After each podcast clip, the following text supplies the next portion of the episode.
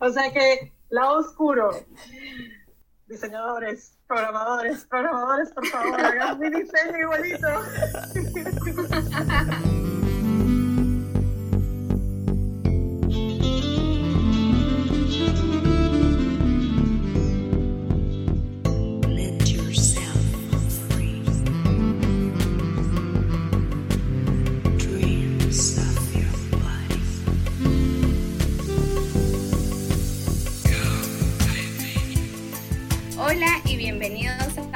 episodio, al episodio número 7 de Desnudando el UX. Muchas gracias por escucharnos y como siempre me acompaña mi dupla Charlie. Charlie, ¿cómo estás? Gracias, Fío, por ese lindo pase. Un gusto poder acompañarte un episodio más, estar ahí contigo a tu lado y también por compartir con nuestra invitada de lujo, que hace mucho tiempo queríamos conversar con ella, se dio la oportunidad y aquí estamos con esta persona que, que, va a ser maravilloso conversar de muchísimos temas, estoy seguro de ello. Estoy muy emocionado como también tú lo estarás, Fío, y también no solamente nosotros, sino también tenemos a una tercera persona que nos ayuda muchísimo en la parte de, generar nuevas ideas, nuevos contenidos, nos ayuda también con los copies, esos copies picantes que aparecen en, en los posts, es gran parte de esta persona. En, el, en los siguientes episodios vamos a, conversar un poquito más de ella, de quién es. Así que nada, y, y estos 500 seguidores que hace poquito cumplimos eh, fue de ensueño. Es muy gratificante saber que estamos generando una comunidad, estamos creciendo, estamos ayudando a, descentralizar el conocimiento por el diseño y eso es algo muy, muy bonito y que queríamos compartir con todos ustedes. Así que estamos encantados de que nos puedas escuchar. No te pierdas este episodio. Sinceramente va a ser muy picante. Hay mucho, mucho, mucho por conversar. Esperemos que dentro de los minutos que dure el podcast sea lo más entretenido para ti. Sí, gracias a todos por ser parte de la comunidad más picante del diseño. Muchas veces nos preguntan ¿Tengo que tener una base visual? ¿Dónde empiezo a estudiar UX? Estas y muchas otras preguntas estaremos tratando el día de hoy. Por eso, hoy hablaremos sobre qué retos enfrenta un diseñador multiskill.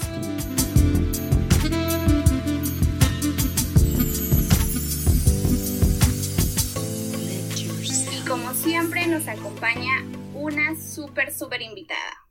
Ella es de República Dominicana, es diseñadora de producto y consultora, tiene una maestría de medios interactivos de la Universidad de, perdón en inglés, Westminster, eh, un BFA de Parsons de New School for Design y es miembro de Chabón School of Design. Actualmente se desempeña como diseñadora y desarrolladora de experiencia de usuario para una plataforma de análisis de encuestas de datos. Sus pasiones son diseñar e investigar para UX, desarrollo web y aprender sobre tecnologías emergentes. Bienvenida Natalia.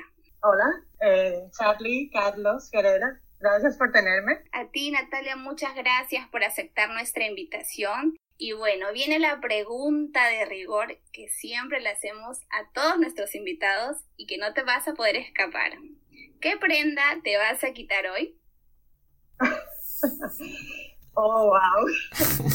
No, no me esperaba esto, pero sí, sí realmente, ya que había escuchado eh, otros podcasts. Eh, bueno, quizá pudiera decir mis lentes, porque aunque no los crean, llevo unas gafas muy, muy grandes. Así que me voy a quitar los lentes. Buenísimo, buenísimo.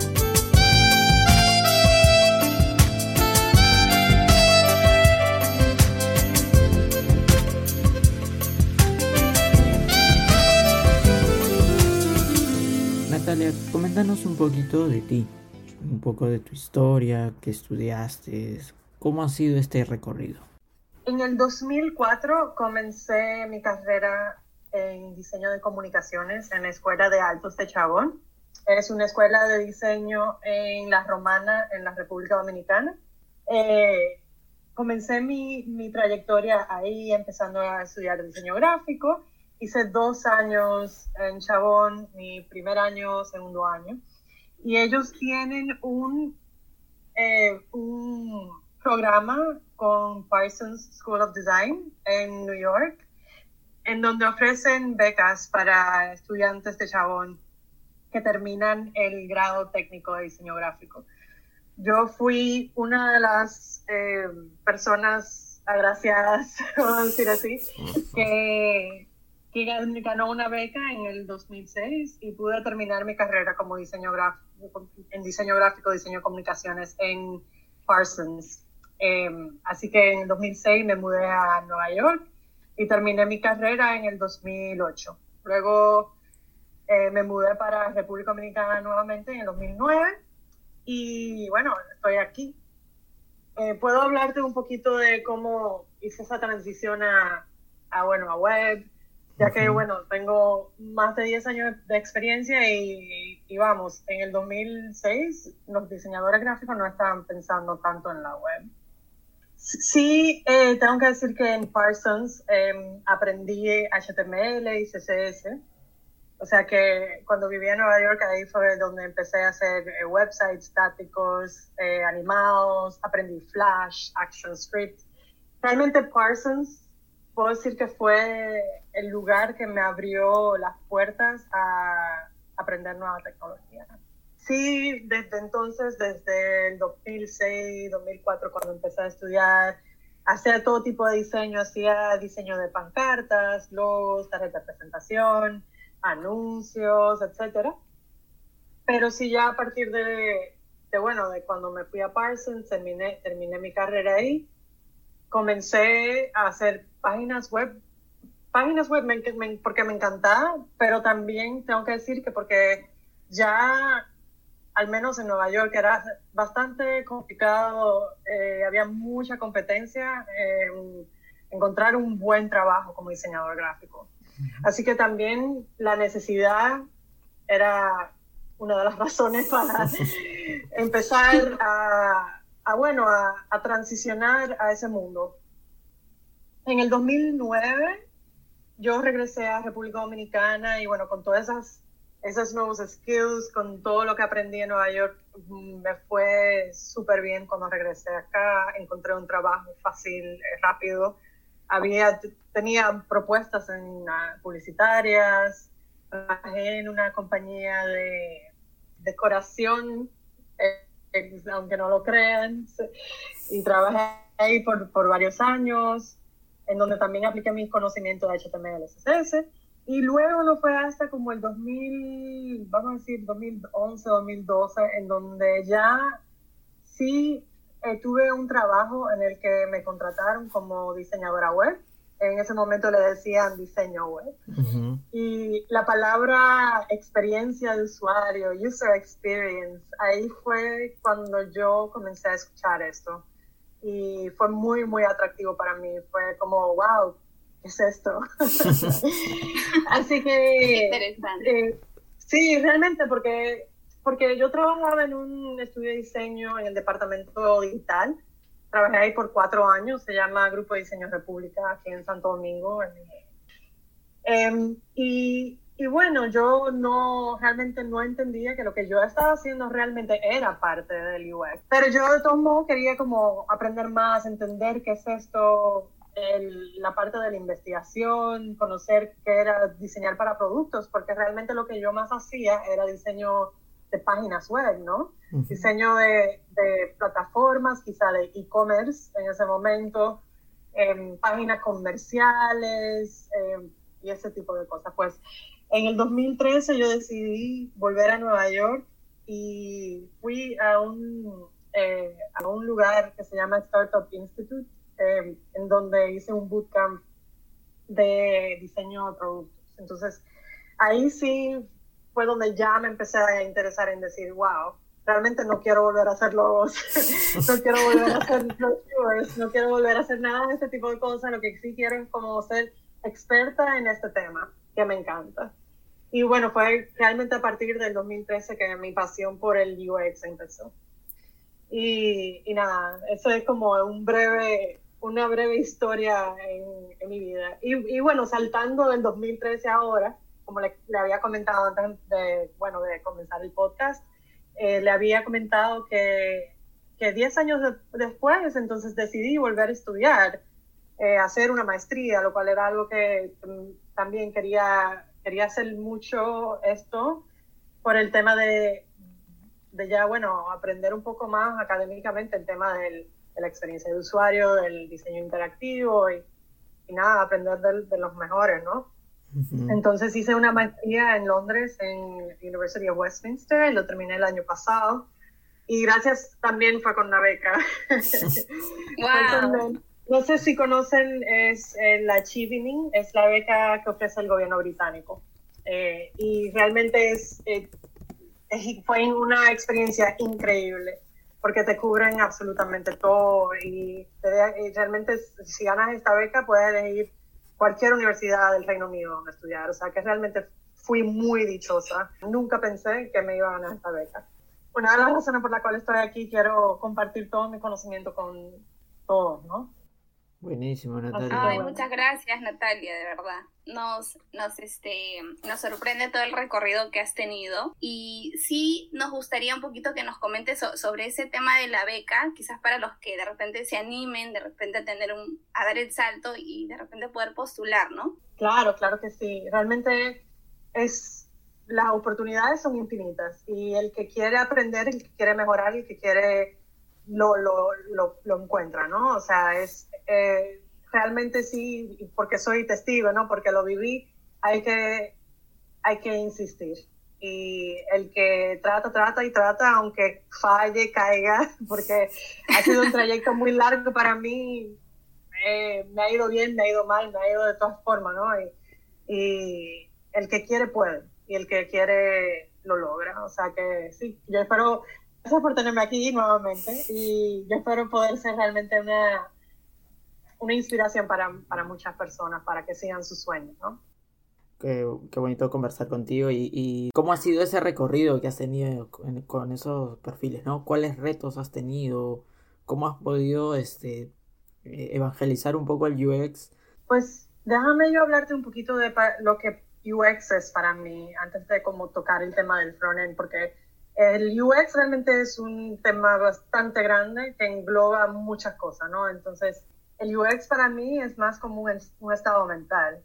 Eh, todo, todo tiene una experiencia, ya sea mala o buena, y ahora como el nombre está bastante popular desde el 2013, eh, todos hablamos de experiencia de usuario. Eh, esta palabra engloba muchas disciplinas, desde el diseño de investigación de usuario hasta el diseño de interfaz de usuario y el diseño de interacción de usuario, ¿no? O sea, aquí también podemos incluir el desarrollo de frontend, aunque en una minúscula parte, compartiendo todo, todo lo demás que conlleva lo que se considera una buena experiencia. Entonces, sin embargo, frontend es una disciplina muy diferente a la de diseño visual, que fue, bueno, yo empecé cuando empecé a, empecé a entender lo que era frontend cuando, cuando empecé, a empecé a aplicar mis conocimientos de HTML y CSS. Pero bueno, el tema es que estudiar frontend, aparte de UX, UI, involucra un pensamiento de sistemas y un aprendizaje de lenguaje de programación. Que para lograr entender ambas ramas, el diseño y la programación, se necesita bastante disciplina y una mente muy particular para poder cambiar, hacer el switch, ¿no? Lo que dicen, vamos a hacer el switch entre el diseño y la programación. Entonces, sin duda, sí puedo decir que para un diseñador de interfase o un diseñador de UX, tener las habilidades más allá que solo diseñar algo visual es sumamente valioso y es muy valioso mucho más ahora que estamos en un boom digital, ¿no? Eh, tener estos skills te da una gran ventaja comparando con otras, otros diseñadores que no lo tienen. Realmente yo soy testigo de eso porque desde el 2008 que me gradué de, Parsons y empecé bueno, a tomar trabajos y, y, empezando a decir, sí, sé, lo sé hacer, aunque no lo sabía hacer. Eh, no, no se lo digan a mis clientes, mentira, pero sí, sí, sí, también hay que tener este mindset, ¿no? Esta forma de pensar de lo voy a lograr. Y realmente así fue como, fue como empecé. Pero, pero bueno, sin duda, como le dije, es un aspecto que ahora mismo es como una joya, ¿no? Es como oro, o sea, el diseñador que tiene estos skills es sumamente valioso para muchas compañías. Eh, te da una gran ventaja a, comparándote con los demás que no tienen.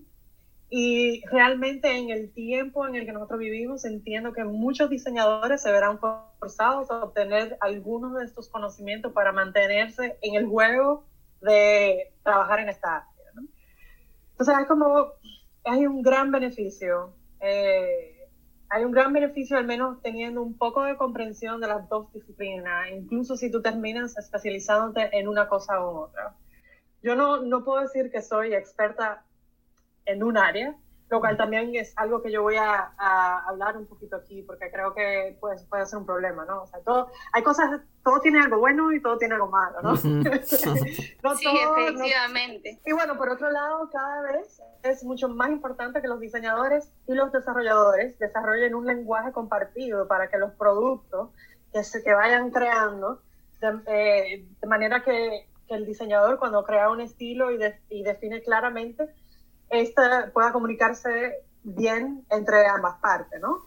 Y que, por ejemplo, a, lo muy importante en el proceso, em, a lo que nosotros le llamamos sistema design systems, ¿no? Esto es como una palabra que está también como el user experience en el 2013 en el 2019, 2018 quizás también empezamos a hablar de design systems, ¿no? Entonces, esto de design systems, de sistemas de diseño, es donde se involucran ambas partes, donde se involucra el front-end y el diseñador de UX, el diseñador de UI.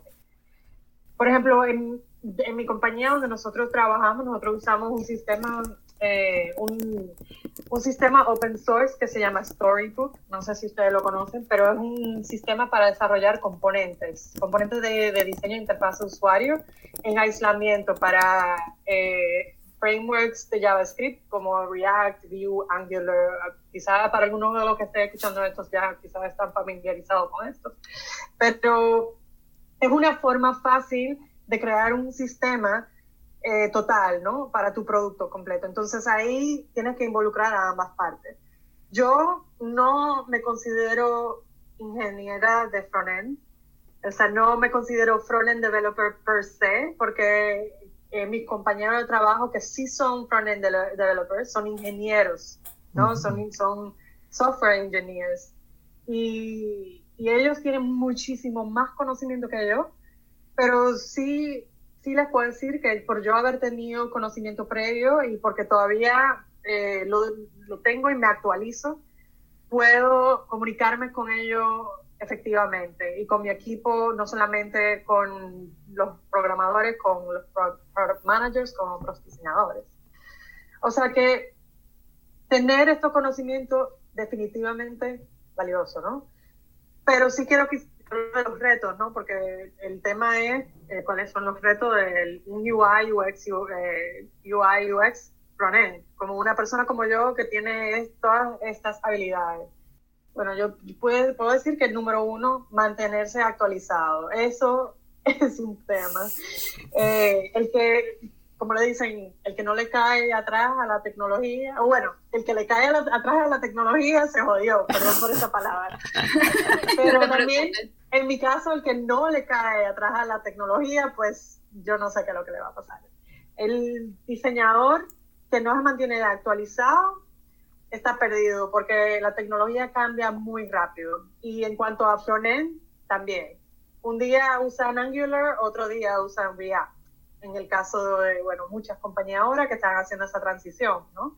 Entonces, el, si sabes CSS, pues cómo tú, cómo tú entiendes eh, el código, ¿no? El, código que va cambiando de un, tipo de, un tipo de plataforma, un tipo de framework a otro. Pues también tienes que adaptarte a los cambios, ¿no? Y a las decisiones que haga tu equipo. Y tú también formar parte de esas decisiones, ¿no? O sea, también tienes una voz y puedes comunicarte. Eh, encontrar cuáles son tus fortalezas y debilidades sería el punto número dos para mí. Eh, ¿Cuál es tu mayor interés? ¿Qué es lo que más te gusta hacer y qué es lo que haces mejor? ¿no? Si es diseñar, si es programar, si es un conjunto de cosas, si, si te inclinas más por la investigación, pues es importante que, que, lo entiendas, ¿no? En el caso de una persona como yo, que, que hace UI, UX, frontend, pues te puedo decir que es bastante difícil darse cuenta, porque a mí me gusta todo. me gusta y me apasiona todo, realmente. Entonces, enfocarme en una sola cosa es difícil. Em, pero sí creo que también es importante tener como un norte, ¿no? Decir, ok, me tengo todas estas habilidades y quiero hacer esto, ¿no? Quiero, quiero desarrollar esta habilidad. No es que te vas a olvidar de las otras, sino que vas a desarrollar una, una en particular. Como potencializar, ¿no? Una habilidad y las demás te van a complementar. Exacto, exacto. Yo tuve un momento de mi vida en el que dije, wow, quisiera hacer solo frontend, pero realmente me di cuenta que solamente haciendo frontend me hacía falta hacer diseño y me hacía falta hacer tal cosa. y, bueno, cuando volví a estudiar, lo que más quería aprender era el tema de la investigación, ¿no? Y, y bueno, comerme los libros y, leer todo lo que, lo que Claro, leer todo lo que los expertos en el tema, bueno, ya han investigado, han experimentado y todo. Así que bueno, pero bueno, retos, no he terminado porque mi lista es larga. no te preocupes, sí, cuéntanos, yo sé que a muchos les va a servir toda la información y la experiencia que nos estás compartiendo, así que adelante, el micrófono es todo tuyo.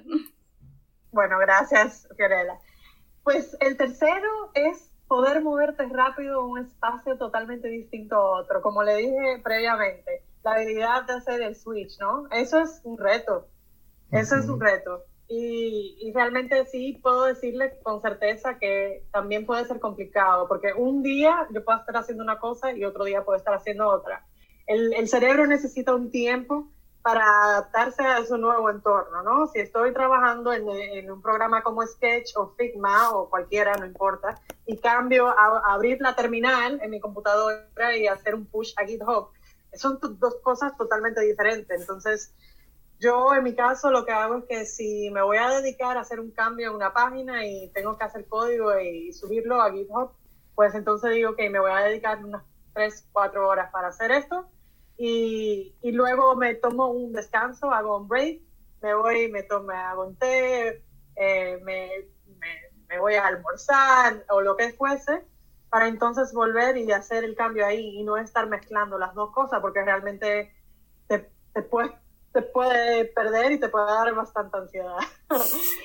eh, la, la cuarta, el cuarto reto para mí yo creo que sería no perder la práctica en ambos.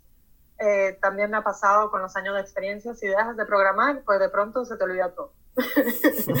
y así funciona el cerebro, pues eh, programar también significa leer mucho y, leer mucha documentación, ¿no?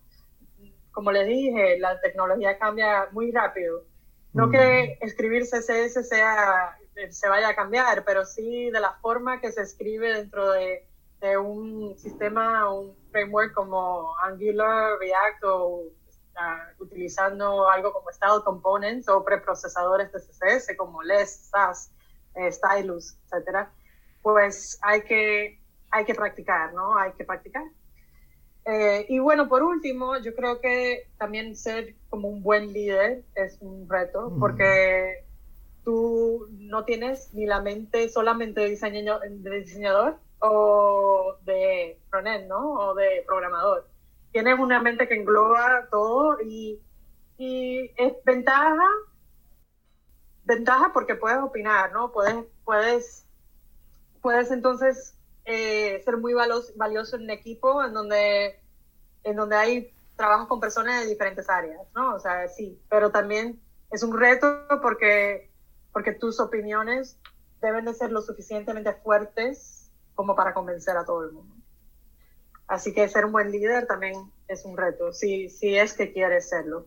Eh, pero bueno, nada, sí podemos hablar de, the good side, como digo yo, lo bueno, lo, va, lo malo, la baja, the downside, eh, y la diferencia de, de, lo que es sería un, un, buen diseñador y un gran diseñador desde mi punto de vista. wow, de verdad que nos, nos has dejado este, sorprendidos y a la vez gratamente eh, con un conocimiento tan amplio que tienes. Y justo queríamos entrar a otra pregunta, que era como ver el lado oscuro de, de, estos cuatro perfiles que tú manejas, ¿no? No sé si de repente tenga un lado oscuro o no. No sé si nos puedas comentar un poquito de eso o cómo lo ves tú. bueno, un lado oscuro Ah, claro que lo hay, siempre hay un lado oscuro. eh, te puedo decir que quizá tener tanto conocimiento puede ah, afectar un poco tu ego. y, bueno, ¿qué te digo? O sea, realmente, realmente llegar al punto en el que puedas manejar tantas cosas te permite tener opiniones fuertes, ¿no? Y eso es muy valioso, definitivamente muy valioso, pero también tiene, te puede llevar a un lado oscuro en donde tú puedes tener eh, opiniones parcializadas, parciales, ¿no? Eh, y, y, bueno, y, y, también el querer, el querer resolverlo todo, ¿no? Como diseñadores nosotros resolvemos problemas y a veces queremos resolverlo todo. Yo puedo decir que en, un principio, cuando empecé a, a, programar, a usar mis skills de HTML, JavaScript, CSS, pues mi objetivo principal era hacer que mi diseño sea idéntico a lo que yo quería que fuese. Porque quizá 10 años atrás em, le pasaba mi diseño a un programador y el programador no lo diseñaba tal cual. Entonces eso me enfurecía, me, me realmente me sacaba de quicio y, dije, no, yo lo voy a hacer, yo lo voy a hacer. Y lo lograba, y lo lograba y me hacía muy feliz. o sea que lado oscuro, diseñadores, programadores, programadores, por favor, hagan mi diseño igualito. Sí, eso es lo que creo que todos hemos batallado, este, que estamos, que creamos productos digitales eh, el diseño pasa cuando pasa front-end, un poco que se distorsiona un poquito por ahí. Pero que también hay, hay un tema de, mucha empatía, de conocer qué es lo que está pasando, de repente para poder hablar un poquito su lenguaje, ¿no? Porque a veces nosotros los diseñadores que, que, que tenemos también ese background de, de UI, este, tenemos terminologías o cosas de colores y todo eso, pero un programador es mucho más práctico, por decirlo así, ¿no? Yo estoy de acuerdo, muy de acuerdo. Realmente. Otro lado oscuro, puedo hablar de otro lado oscuro. Sí, dale, dale. Eh, el, el, tema del, del, tu currículum, ¿no? Eso puede llevar a un lado oscuro. Eso, eso lo acabo de pensar ahora, perdón, pero eh, a veces también el tener esa experiencia y tener esos skills eh, ayuda muchísimo a tu currículum, no, no voy a decir que no. Eh, porque resulta muy atractivo para muchos headhunters y muchos eh, recruiters, ¿no? Eh, te pueden llover las oportunidades, abres muchísimas puertas, pero también hay compañías que no entienden qué es lo que haces. Ese, mm. ese puede ser otro tema también. Claro, porque hay, lo que pasa, bueno, aquí en Perú, este, y creo que también es un problema en Latinoamérica, que no muchas personas que reclutan, bueno, ya hablaremos más adelante de los reclutadores, pero la gente que, que atrae talento a las empresas, copian perfil y como no tienen noción de lo que es, copiar y pegar, ¿no? Entonces, tú cuando uno va leyendo dice, a ver, UX y, ves y tú dices, oye, pues este UX acá es más orientado a UI, front-end o interaction design. Entonces, también hay por parte de las empresas una confusión, ¿no? Entonces, este, eh, como que el UX tiene que abarcar todo.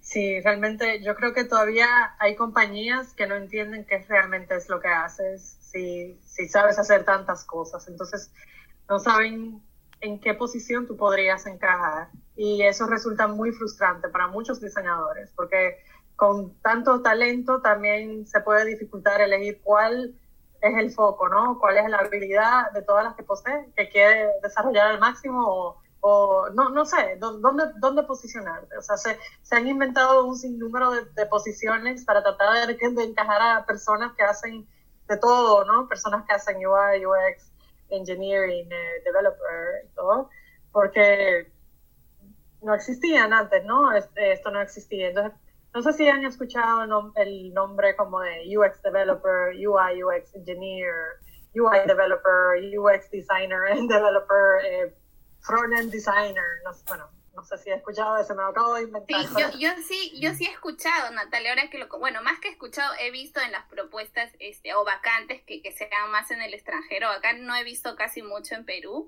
pero sí, sí lo he visto eh, en el extranjero, ¿no? Cuando hay una postulación y efectivamente, ¿no? No sé si te podemos comprometer para un siguiente episodio para poder hablar de, de este tema tan, tan importante que estoy segura a muchos le van a interesar. Y, pasando un poquito a la siguiente pregunta, ¿no? Y todo el background que, que tú tienes, ¿cómo has aprovechado esto en el UX?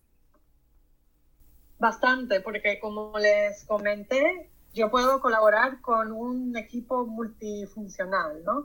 Puedo colaborar con los front-end developers, puedo colaborar, con los product managers, em, puedo también diseñar, ¿no? Puedo entrar en el código, cambiar esos detallitos de CSS porque es un pixel más o porque el color no es el correcto.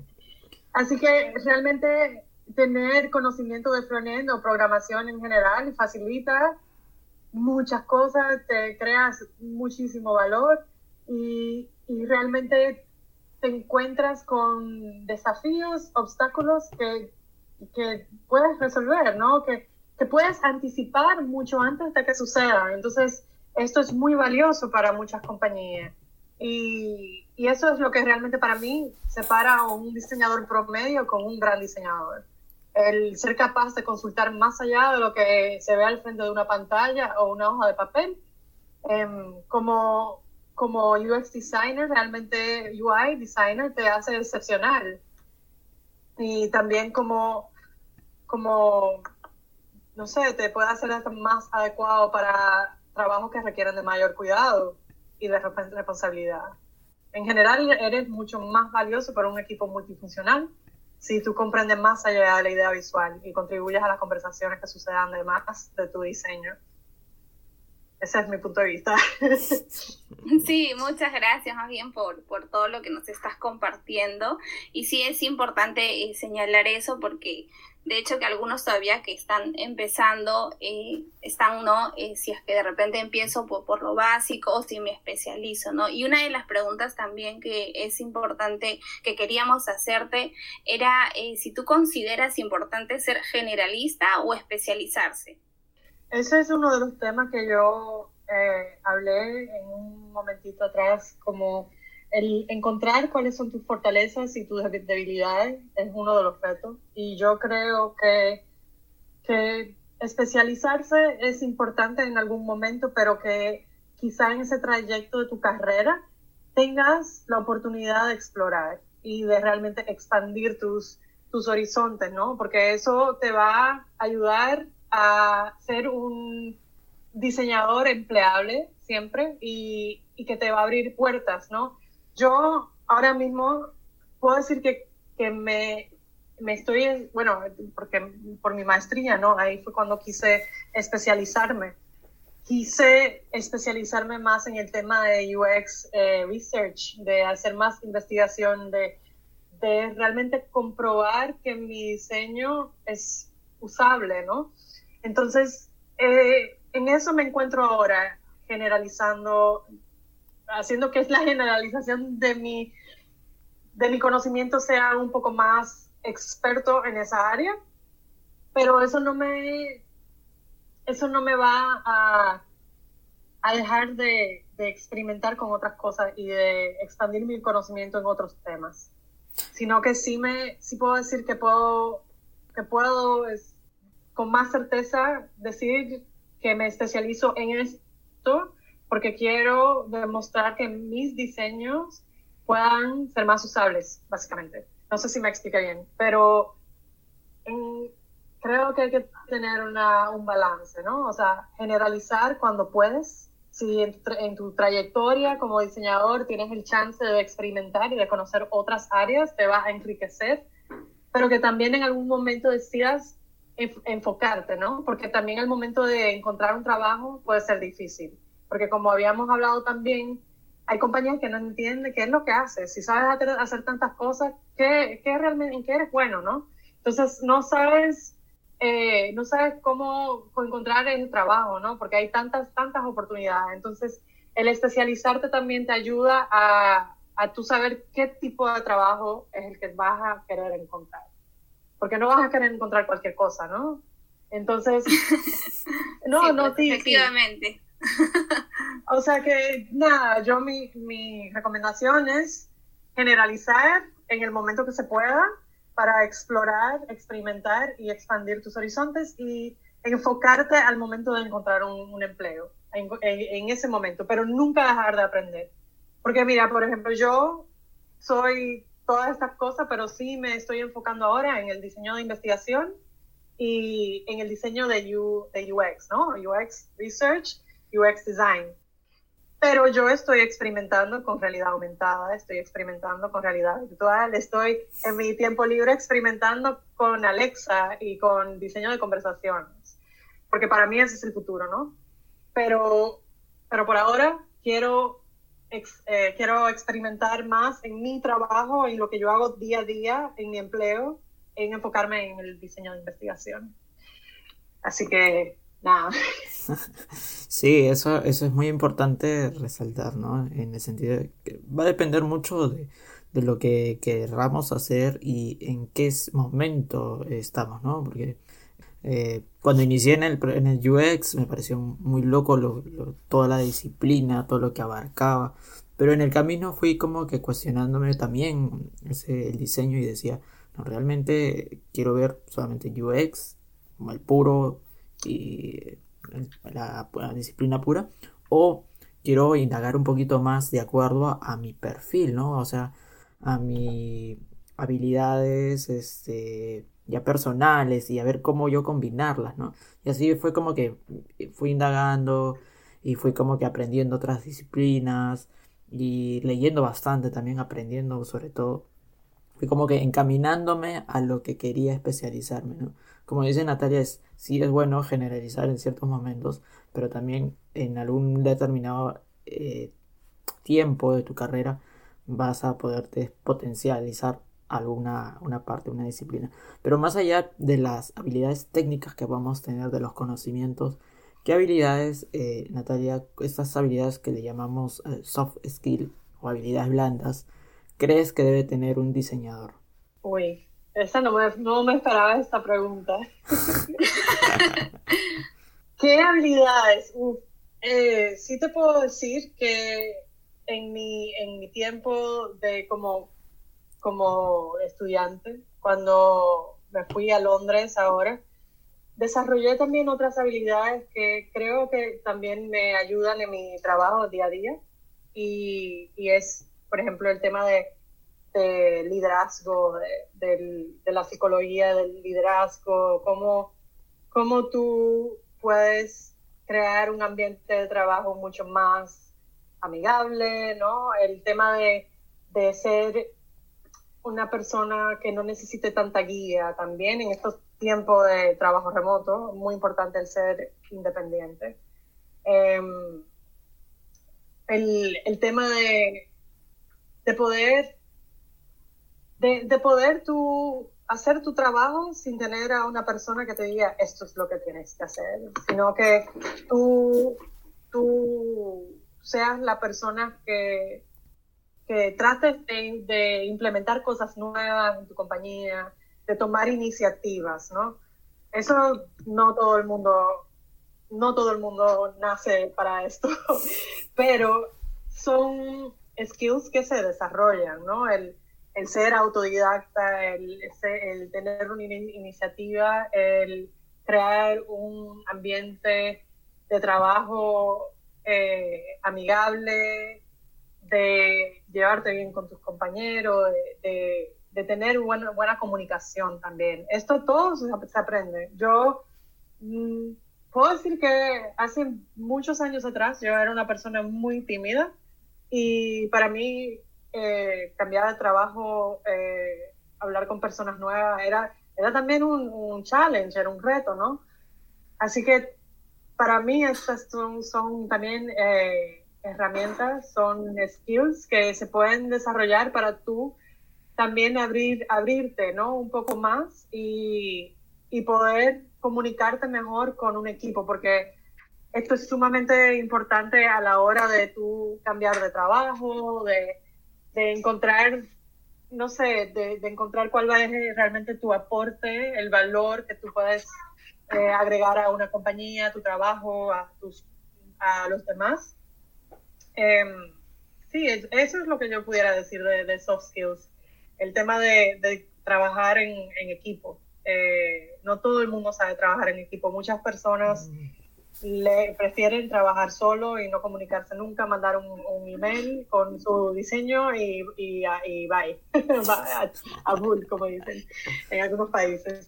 Eh, el tema de comunicación, tomar iniciativas, yo creo que es muy, muy importante. Sí, sí, también este, cuando inicié en diseño en el UX, nunca me iba a imaginar que, que iba a tener que entrevistar personas y, y poder empatizarlas, conocerlas. Y me, a mí me costaba bastante conversar o entablar una conversación con otra persona que no sea más allá de mis amigos, ¿no? Entonces, este, y, y cuando ya en la disciplina fue como que, fue como que ya cosas más a menudo que tú tenías que hacerlo para poder entender cuál era el problema, ya como que vas perdiendo ese temor y te vas abriendo un poco más y la disciplina misma te va nutriendo eh, personalmente, ¿no? Claro, y con el tema de, de hacer investigación de usuarios es súper, súper importante. El tema de, de no ser tímido, ¿no? Porque tienes que hablar con usuarios que no conoces, tienes que hacer pruebas, tienes que hacer entrevistas y, y tienes también que ponerte en su lugar, entenderlos y realmente olvidarte de los prejuicios o lo, la mentalidad que tengas y ponerte en sus zapatos. O sea que es, es lo mismo que cuando trabajas en equipo. Muchas personas tienen opiniones diferentes. No todo el mundo va a decir, sí, me encanta tu diseño, creo que va a funcionar. Eh, hay personas que tienen eh, opiniones muy fuertes y te van a dar su razón de por qué creen que no funciona. Entonces hay que estar preparado para eso, hay que estar abierto a, a, esa, esas críticas, ¿no? A, a, tomarlo como crítica constructiva para, para que tu trabajo sea mejor. Y, y todo, no, todo, no todo el mundo eh, sabe cómo, cómo lidiar con esto. Y eso son habilidades que se desarrollan también, ¿no? Claro, en el camino se va a ir desarrollando las habilidades de la comunicación. Y has hablado un, un, punto muy, muy importante que es este el feedback, ¿no? Siempre cuando hay un, cuando, cuando tengo un feedback, eh, lo tomo como positivo, ¿no? Pues yo entendiendo ciertos aspectos del frontend y de UX, UI, puedo puedo estar abierta a que cualquier feedback que venga de cualquier departamento lo puedo, lo absorbo y lo implemento en lo que entiendo que, que, que debo de implementar, ¿no? Hay veces que, que también si, si no estás de acuerdo con la retroalimentación, debes entonces de, de, de, explicar por qué, ¿no? De comprobar por qué tú tienes razón. Y ahí es donde viene el tema de la investigación de usuario, porque eso es lo que realmente te va a ayudar a comprobar de que tu, tu idea, tu diseño eh, está correcto, ¿no? Así que en cuanto a feedback, creo que yo, en el caso mío, soy muy abierta a, a ese tema de, de, obtener buena, buena y mala eh, retroalimentación y, y e iterar, ¿no? Porque el tema del diseño es iterar. Iterar, el, el diseño cambia, es cíclico, eh, ¿no? Y, y, siempre hay que probarlo todo. Ese, ese es mi lema, probarlo todo. no, nos gusta ese lema porque también vamos por ahí. Y de hecho todo lo que nos has compartido Natalia nos, nos, nos parece muy interesante. Y sí quisiéramos como que consultarte o, o, un poco como invitar a los que nos escuchan. ¿Qué podrías tú recomendarle a las personas que se inician en el mundo del diseño? Bueno, les recomiendo que sigan sintiendo hambre por aprender. Uh, stay hungry. Um, sigan siendo curiosos y no dejen de, perseguir sus sueños, porque al final eso es lo más importante, el hacer lo que amas, ¿no? Y, y, y si, si, si eres persistente, lo lograrás. Ese es mi consejo. Es, es importante eso, ¿no? De, de mantenerse hambriento de, de, conocimiento, ¿no? Nunca, nunca, este, dejarlo de lado, ¿no? Yo creo que, este, ahí está el punto de quiebre de, de, de aprender más cosas, de poder eh, eh, brindar un producto con, con valor, ¿no? Para, para las personas que lo van a usar, ¿no? Sí, definitivamente. Sí. Efectivamente, y sobre todo también algo muy importante que hay que resaltar, ¿no? Y que tú decías mucho, Natalia, era entre ser un, un, diseñador y un buen diseñador, ¿no? Siempre estar en constante aprendizaje, siempre retarte a ti mismo, si algo de repente no sabes, buscar la forma de aprenderlo, es, como dicen, y en esta carrera, y creo que en cualquier otra carrera que uno elija, mantenerse siempre curioso y en constante aprendizaje, ¿no? Eso creo que serían unos puntos bien importantes que has tocado y que estoy seguro a muchos de los que nos van a escuchar eh, les, va, les va a parecer sumamente importante para que puedan seguir desarrollándose en la carrera.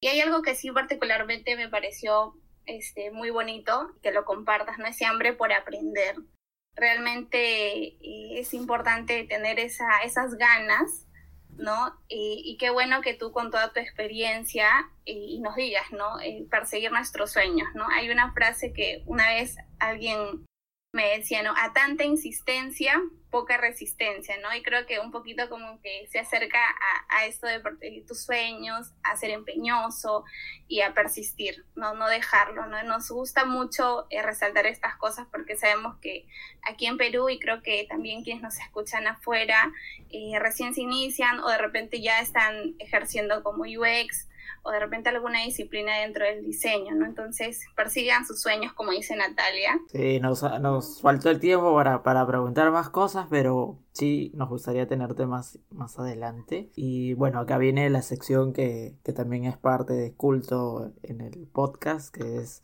los avisos parroquiales, como nosotros llamamos. Es donde, donde las personas se pueden comunicar contigo, pueden aprender un poquito más. ¿Dónde, dónde te pueden encontrar, Natalia? Creo que ahora mismo realmente el mejor lugar para conectarse conmigo es a través de mi Instagram, eh, ux.natalia. Buenísimo, Natalia. Nada, este, ¿cómo te has sentido en el podcast? Genial. Eh, realmente yo no, no, tengo tanta experiencia en podcast, haciendo eh, podcast. Eh, sí tuve uno uh, hace unos meses, muy diferente, pero me encantó este porque me, me realmente me, me pude expresar, me hablé muchísimo. Y ustedes son dos personas geniales, me encanta lo que ustedes están haciendo por la comunidad, de verdad que sí. Buenísimo, Natalia. He, he visto ahí en tu Instagram que has estado viendo algo de pan o más de pan, creo que. me parece muy loco. Sí, bueno. Sí, pues eh, me, me inspiró un compañero de trabajo que vive en California un día de esos teniendo una reunión eh, por, por Zoom, ¿no? Él enseñó su gran pan que hizo con masa madre, ni siquiera con levadura, ¿no? Ajá. Y yo me inspiré y he tratado de hacer mi propia masa madre. Ha sido toda una aventura.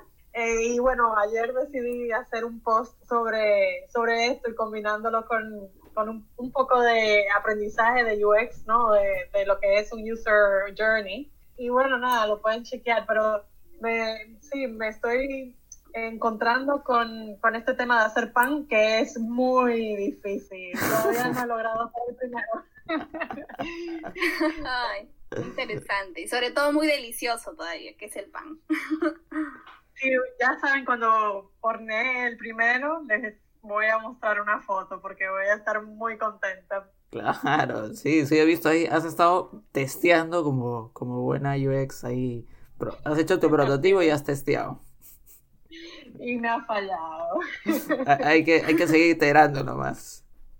Así es, pero lo voy a lograr, como dije, ser persistente, ¿no? Sí, sí, claro, claro, eso es, eso es lo, de, lo bueno de, de esta disciplina.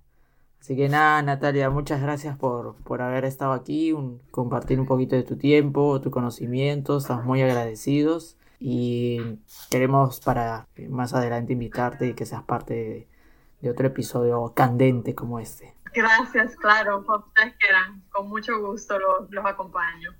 Sí, ha sido un placer tenerte en el espacio eh, y de igual manera te agradecemos tu tiempo Muchas, muchas gracias y gracias por todas las recomendaciones que, les das a los futuros diseñadores o los que ya están en, en marcha para que puedan perseguir sus sueños, que es lo que más me llevo de, de, esta entrevista y en verdad que te agradezco ya a título personal por, por todo ese aprendizaje y todo lo que nos has compartido y disfrutar también de, del pancito que vas a, me imagino, colocar en Instagram, que por si acaso a todos los que nos escuchan síganla, por favor, que su contenido está súper bueno. Y muchas gracias, Natalia, un gusto tenerte. Gracias a ustedes. Y si nos quieres escribir sobre cualquier comentario, duda, sobre este episodio, sobre nosotros, sobre nuestra invitada, eh, estamos en LinkedIn como Desnudando el UX y en Instagram estamos como arroba desnudando 10. Y recuerda, nosotros somos Desnudando el.